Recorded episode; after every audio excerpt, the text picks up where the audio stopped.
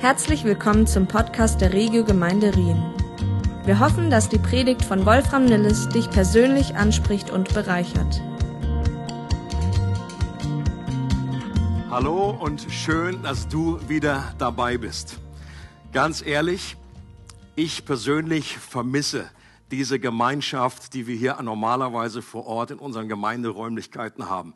Ich vermisse die Gespräche an unserer tollen Kaffeebar beim leckeren Latte Macchiato Caramel, den ich normalerweise bestelle.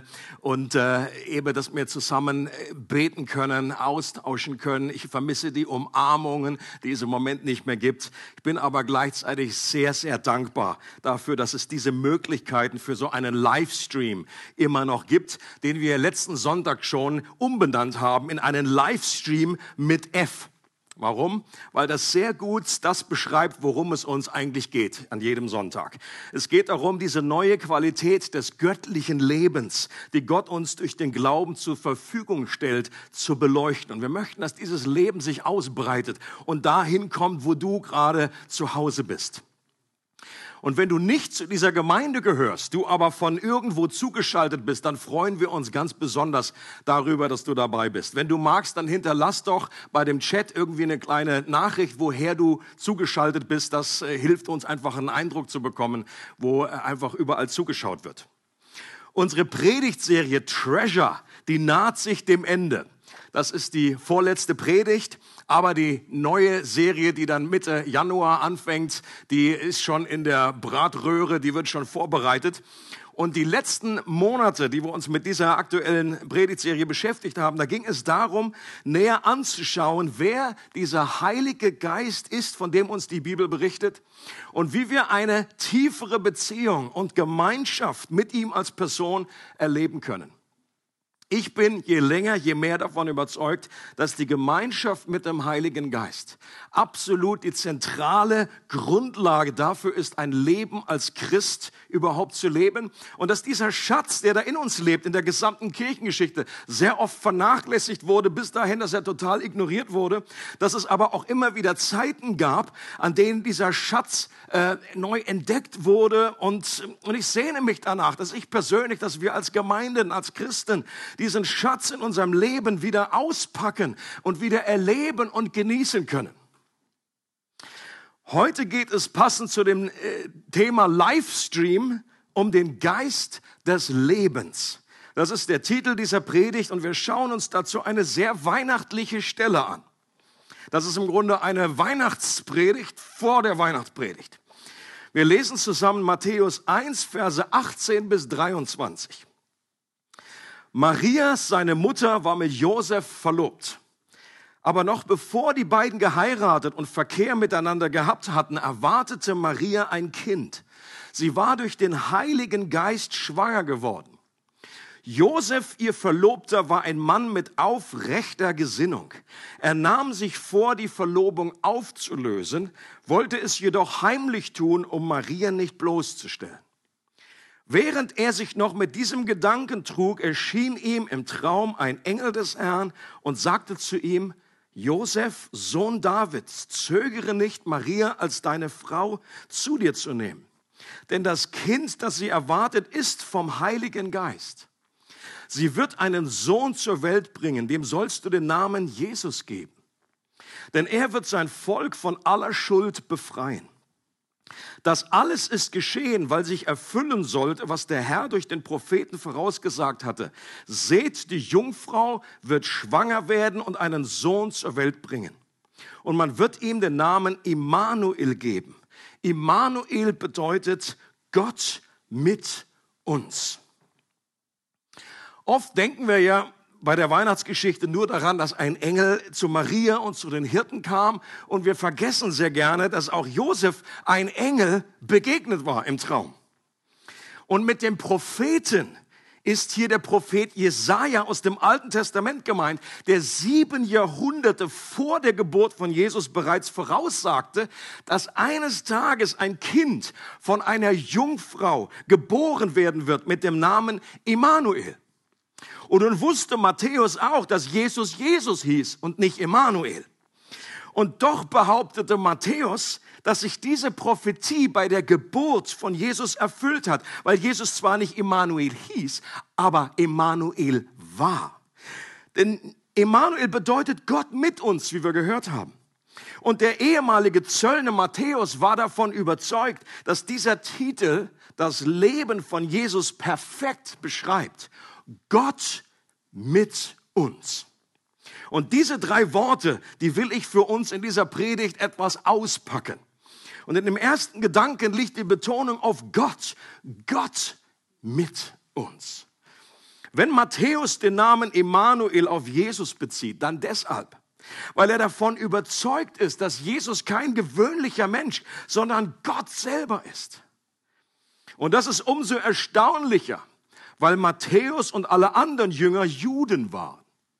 In den Religionen der Griechen und der Römer da ist das noch viel eher denkbar gewesen, dass ein Gott auf die Welt kommt. Dass die Götter irgendwie den Himmel verlassen und dass sie irgendwie Menschen werden. Aber aus jüdischer Weltsicht, da war das die Quadratur des Kreises. Das war undenkbar. Der eine Gott, der Schöpfer des Himmels und der Erde, soll Teil seiner eigenen Schöpfung werden und als Mensch auf der Erde leben. Das passte in eine jüdische Glaubensvorstellung am aller, allerwenigsten. Und doch haben die ersten Christen, die ja fast alle Juden waren, genau das geglaubt. Und Jesus als den einen wahren Gott des Alten Testamentes angebetet. Und die große Frage ist, wie konnte es zu so einer Verwandlung ihres Weltbildes kommen? Wie konnte ihre Überzeugung selbst dann aufrechterhalten werden, nachdem die Jünger über dreieinhalb Jahre lang fast ununterbrochen mit Jesus zusammenlebten? Und trotzdem immer noch die Überzeugung waren, dieser, das ist Gott, der ist vollkommen, der ist perfekt. Mit mir musst du nur eine halbe Stunde Zeit verbringen und wirst dir keine Illusion mehr darüber machen, ob ich Gott in menschlicher Gestalt bin. Deswegen habe ich das auch aufgehört zu behaupten. Es wird immer wieder mal gesagt, dass Jesus selbst ja gar nicht behauptet hätte, dass er Gott sei. Und es stimmt zwar, dass Jesus keine Visitenkarten verteilt hat mit der Aufschrift Jesus von Nazareth, Schreiner und Schöpfer. Bitte folge mir nach. Und trotzdem hat Jesus ständig Dinge gesagt und getan, die keinen Sinn ergeben für einen normalen Menschen, selbst wenn der ein super netter ist und wenn er ein toller ist und wenn er ein guter Lehrer einfach war. Zum Beispiel, dass Jesus gesagt hat, dass er aus dem Himmel gekommen ist. Ich meine, welcher normale Mensch redet so? Dass er schon existierte, bevor Abraham lebte dass er die Wahrheit in Person ist. Stellt euch mal vor, was für eine Anmaßung. Er hat seine Nachfolger dazu ermutigt, an ihn selbst zu glauben und ihn zu ehren, so wie sie auch an den Vater glauben und ihn ehren. Aus aus der jüdischen Sicht eine absolute Blasphemie. Es ist ja nicht von ungefähr äh, gekommen, dass Jesus deswegen angeklagt und verurteilt wurde, weil er Gotteslästerer gewesen sein soll. Die haben das damals schon richtig verstanden, was Jesus gesagt hat. Er hat auch Sünden von Menschen vergeben, die ihm persönlich gar nichts getan hatten die Jesus äh, in menschlicher Form gar nicht begegnet sind. Und das macht nur Sinn, wenn er Gott selber ist, gegen den nämlich diese Sünde begangen wurde. Er hat behauptet, dass er eines Tages die ganze Welt richten würde und dass ihm alle Gewalt im Himmel und auf der Erde gehören. Und dass sich das ganze Alte Testament eigentlich nur auf ihn bezieht und um ihn dreht. Und zur Krönung hat er seinen eigenen Tod und die Auferstehung nach drei Tagen angekündigt, was dann auch wirklich passiert ist. Ich meine, ankündigen kann das ja jeder, aber das dann auch wirklich durchzuziehen und dass das wirklich passiert. Und diese Auferstehung ist wirklich das, nochmal das zentralste Fundament von all den anderen Argumenten. Also wenn jemand wirklich mit Ansage seiner Auferstehung voraussagt und das geschieht dann auch, dann sollten wir auch auf alles andere hören, was er sonst noch erzählt hat. Das Neue Testament ist voll von Hinweisen, die nur einen Schluss zulassen. Sie behaupten genau das, was Matthäus hier auch behauptet. Jesus ist Gott mit uns. Und deswegen erwähnt Matthäus auch, dass er durch den Heiligen Geist gezeugt wurde. Das Konzept, eine Jungfrau wird schwanger, das finden ja Menschen bis heute nicht so ganz einfach. Unter anderem einige Theologen, die aus der Jungfrau auch eine junge Frau machen wollen und versuchen das Ganze eher auf natürlichem Weg zu erklären. Ich persönlich fand diesen Ansatz schon immer etwas merkwürdig. Ich habe nie ganz verstanden, warum man das eine anzweifelt, wenn man gleichzeitig noch daran festhält, dass der Schöpfer des Universums Teil seiner eigenen Schöpfung wird und als Baby zur Welt kommt. Das ganze Konzept, das ist doch so verrückt, dass es für mich keinen Sinn macht, einen Teilaspekt in Frage zu stellen, während man am Gesamtkonzept festhält. Wenn Gott wirklich die gesamte Welt erschaffen hat und als Mensch diesen Planeten betrat, warum soll gerade das dann nicht auf außergewöhnliche Weise geschehen sein? Entweder man sagt konsequent, konsequenterweise, das ist alles Quark, das schlimmste Aprilscherz aller Zeiten, oder die ganze Geschichte ist tatsächlich so passiert, auch wenn es noch so verrückt klingt. Auch wenn ich glaube, dass das, was der Heilige Geist in Maria gewirkt hat, einzigartig war und auch bleibt, so geschieht etwas vom Prinzip Vergleichbares jedes Mal, wenn ein Mensch zum Glauben kommt. Der Heilige Geist schafft neues geistliches Leben in uns. Und wir werden von neuem geboren, wie das Jesus dann später ausdrückt, als er erwachsen war. Wir erhalten ein neues Herz, das Gott liebt und seinen Willen tun will. Und heute würden wir davon sprechen, dass unsere Verbindung mit Gott, die bisher gestört war, unser WLAN irgendwie kaputt ist und ausgetauscht wird und jetzt wieder senden und empfangen kann. Der Heilige Geist ist ein Geist der Leben schafft, der Verbindung wiederherstellt. Und dieses Wunder, das geschieht auch heute noch auf der ganzen Welt, immer und immer wieder. Der zweite Gedanke highlightet das Wort uns. Gott ist mit uns. Und das uns, das bedeutet, dass er einer von uns wurde. Dass Jesus nicht nur ganz Gott war, sondern auch ganz Mensch wurde. Jesus kam durch eine gewöhnliche Frau als gewöhnliches Baby zur Welt. Er ist da nicht irgendwie aus dem, äh, von dem UFO äh, angeschwebt. Er, er wurde wirklich Mensch. Er wurde Embryo. Jesus, neulich habe ich gelesen, Facebook, einer hat gesagt, Gott hat sich im Mutterleib gedreht. Er wurde wirklich ein Baby. Und er musste als Kind laufen und sprechen lernen. Er ging zur Schule, er hat gearbeitet, er wurde müde, er hat gegessen wie alle anderen Menschen. Wozu war das gut? Oder, wo, wie, oder wie man in Deutsch sagt, what's the point? Der Punkt ist, dass ich Jesus wirklich mit unserem Leben identifizieren kann. Dass er wirklich mit uns fühlt. Nicht nur, weil er Gott ist und uns erschaffen hat sondern weil er es selbst am eigenen Leib erfahren hat. Das gibt es in keiner anderen Religion. Dass Gott sich so identifizieren kann, weil er weiß, wie es um uns steht. Er weiß, wie es ist, einsam zu sein. Er weiß, wie es ist, verraten zu werden. Er weiß, wie es ist, von Freunden irgendwie äh, angeklagt, verlassen zu werden, angegriffen zu werden. Er weiß, wie sich Schmerzen anfühlen. Er weiß, wie es ist, versucht zu werden. Er weiß, wie es ist zu beten und keine Antwort zu erhalten. Zum Beispiel in dem Garten kurz vor seinem Tod hat er genau das erlebt. Er weiß, was es heißt, dem Tod ins Auge zu schauen.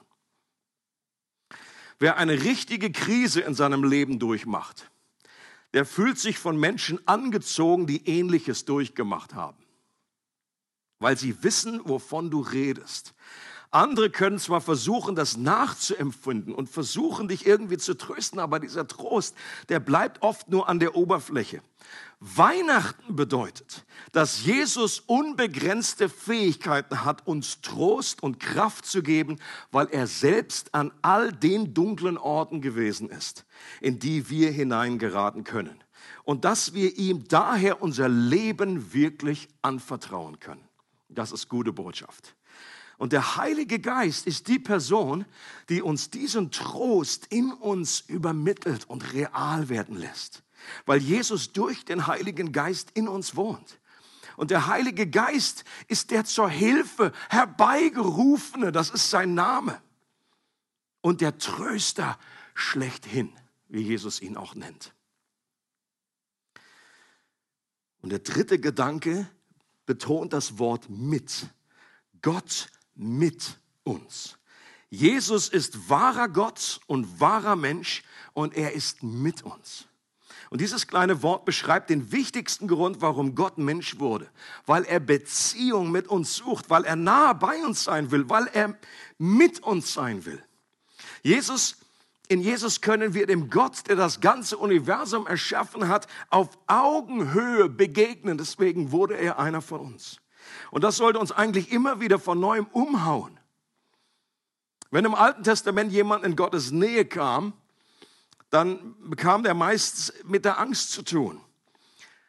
Timothy Keller, ein Pastor aus Amerika, von dem ich auch einige Einsichten in dieser Predigt hier übernommen habe, der drückt diesen Punkt sehr gut aus. Und er schreibt, Gott erscheint Abraham als rauchender Ofen und lodernde Fackel, Israel als Feuersäule und Hiob als gewaltiger Sturm. Als Mose Gott bittet, sein Angesicht sehen zu dürfen, antwortete Gott ihm, dass er das nicht überleben würde und dass er höchstens seinen Rücken sehen darf. Als Mose dann vor dem Berg, auf dem er von Gott die zehn Gebote erhalten hatte, zurück zu dem Volk kam, leuchtete sein Gesicht dermaßen, dass die Israeliten es schier nicht ertragen konnten. So groß, so hoch und so unnahbar ist Gott. Und jetzt stellen Sie sich vor, Mose wäre heute unter uns und würde die Weihnachtsbotschaft hören. Er, der das Wort ist, wurde ein Mensch aus Fleisch und Blut und lebte unter uns und wir sahen seine Herrlichkeit. Er würde hören, dass der herrliche Gott beschlossen hat, als Baby auf diese Erde zu kommen. Es gibt wohl kaum etwas, das für uns Menschen weniger bedrohlich wirkt. Einfach nur süß, komplett hilfsbedürftig und verletzlich. Mose würde ausrufen, ist euch eigentlich klar, was das bedeutet? Das ist genau das, was ich nicht bekam. Das bedeutet, dass ihr durch Jesus Christus Gott selber begegnen könnt, ganz persönlich, ohne Furcht und Zittern. Er kann in euer Leben kommen. Merkt ihr nicht, was das heißt? Wo ist eure Freude? Wo ist euer Staunen? Das sollte euer ganzes Leben neu machen. In dem Abschnitt der Bibel, den wir gelesen haben am Anfang, können wir auch an dem, was Josef erlebt hat, erkennen, was es braucht, um diese Beziehung mit Gott zu leben. Es braucht Mut. Und zwar Mut in dreifacher Hinsicht. Mut, um Spott zu ertragen. Sich zu dem Kind, zu Maria und diesem Kind zu bekennen, würde Josef einiges kosten in seinem Leben. Und es hat sicherlich geholfen, dass der Engel noch zu ihm kam und die, die Dinge erklärt hat. Und trotzdem wird das kein einfacher Rutsch gewesen sein, der Rest seines Lebens. Sein ganzes Leben würde ihn nämlich das Gerücht verfolgen, dass er entweder vor der Hochzeit schon mit Maria geschlafen hatte oder dass sie eine Affäre mit einem anderen gehabt hat. Und das in einer damaligen Kultur, die unglaublich stark von Scham geprägt war. Die Variante, dass sie vom Heiligen Geist schwanger wurde, äh, war als glaubwürdige Begründung nicht besonders vielversprechend. Vielleicht hat er das ein oder zweimal äh, versucht und dann das äh, Fragezeichen in den Gesichtern der Leute gesehen und gesagt, okay, ich glaube, das werde ich mir schenken in Zukunft, das mit dieser Art zu erklären. Wenn wir uns zu Jesus bekennen, dann ist die Chance auch groß, dass wir uns Spott von anderen Menschen aussetzen. Dass sie das belächeln, dass sie das irgendwie absurd finden, dass sie das schwach finden, dass sie das irgendwie, du bist ein Spinner, du glaubst wirklich, dass da jemand äh, von, äh, eine Jungfrau, eine schwanger wurde. Das ist jetzt dein Ernst. Und in vielen Ländern ist es mehr als Spott, werden Christen regelrecht verfolgt und Jesus selber hat gesagt, wenn sie mich abgelehnt haben, wenn sie mich belacht haben, wenn sie mich abgehasst haben, dann wird es euch als meinen Nachfolgern auch nicht anders gehen. Wir brauchen auch Mut, die Kontrolle abzugeben. Dem eigenen Kind einen Namen zu geben, war damals zur Zeit von Jesus das ausgesprochene Vorrecht des Vaters. Und genau dieses Vorrecht nimmt der Engel Josef aus der Hand. Er sagt, du sollst dein Kind Jesus nennen. Fragt ihn gar nicht, was, was, was wäre deine Idee? Eine Beziehung mit Gott setzt voraus, dass wir diese Beziehung unter Gottes Bedingungen eingehen. Solange wir noch sagen, ja, ich bin interessiert, Christ zu werden, aber nur, wenn das, das, das, das, das passiert. Unter, nur unter diesen Bedingungen. Und wenn wir es so ausdrücken, mit diesem aber nur, dann steht uns genau dieses aber im Weg der Gemeinschaft mit Gott. Das ist der wahre Aberglaube, den wir erleben. Jesus hat später einmal gesagt, wenn jemand mein Nachfolger sein will, dann muss er sich selbst verleugnen. Das heißt, darauf zu verzichten, die Kontrolle über unser eigenes Leben selbst in der Hand zu halten, die Zügel selber nicht äh, weggeben zu wollen. Aber genau das sollten wir tun, dass wir Gott das Steuer unseres Lebens überlassen. Und als letzten Punkt und Gedanken, es braucht Mut, um Hilfe zu beanspruchen. Genau wie der Name Immanuel war der Name Jesus auch Programm. Der heißt nämlich Gott rettet. Und deshalb sagt der Engel, denn er wird sein Volk von aller Schuld befreien. Und das geschieht aber nur, wenn wir zuerst uns eingestehen, dass wir Befreiung von Schuld brauchen. Zugegeben, dass wir zugeben, dass wir Gottes Ideale verfehlt haben, dass wir nicht ihn geliebt haben von ganzem Herzen, mit ganzer Kraft, mit ganzem Verstand. Und die Hilfe eines Arztes nimmt nur der in Anspruch, der auch zugibt, dass er krank ist. Sonst wirst du nie zum Arzt gehen. Die Hilfe ist da. Aber wenn du dich nicht aufmachst und diese Hilfe in Anspruch nimmst, aber das braucht Mut. Es braucht eine gewisse Demut.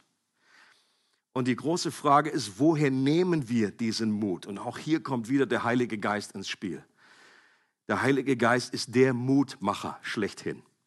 Er ist nicht ein Geist der Furcht, heißt es im Neuen Testament, was das wie das Gegenteil ist von, von Mut, sondern ein Geist der Kraft. Man könnte auch hier Mut übersetzen. Und der Liebe, weil er uns Gott als liebevollen Vater vorstellt, der das Beste für unser Leben will. Und je mehr wir das erkennen, umso mehr sind wir imstande, alles andere loszulassen, was uns noch von Gott trennt wenn wir wirklich überzeugt sind, dass Gott uns liebt, dass er für uns ist und dass die, diese Liebe sich darin ausdrückt, dass er seinen Sohn für mich gesandt hat, der stellvertretend an meiner Stelle stirbt, dann weiß ich, dieser Gott ist vertrauenswürdig. Diesem Gott kann ich die Zügel meines Lebens übergeben. Ich kann ihn ans Steuer lassen und mich auf den Beifahrersitz setzen.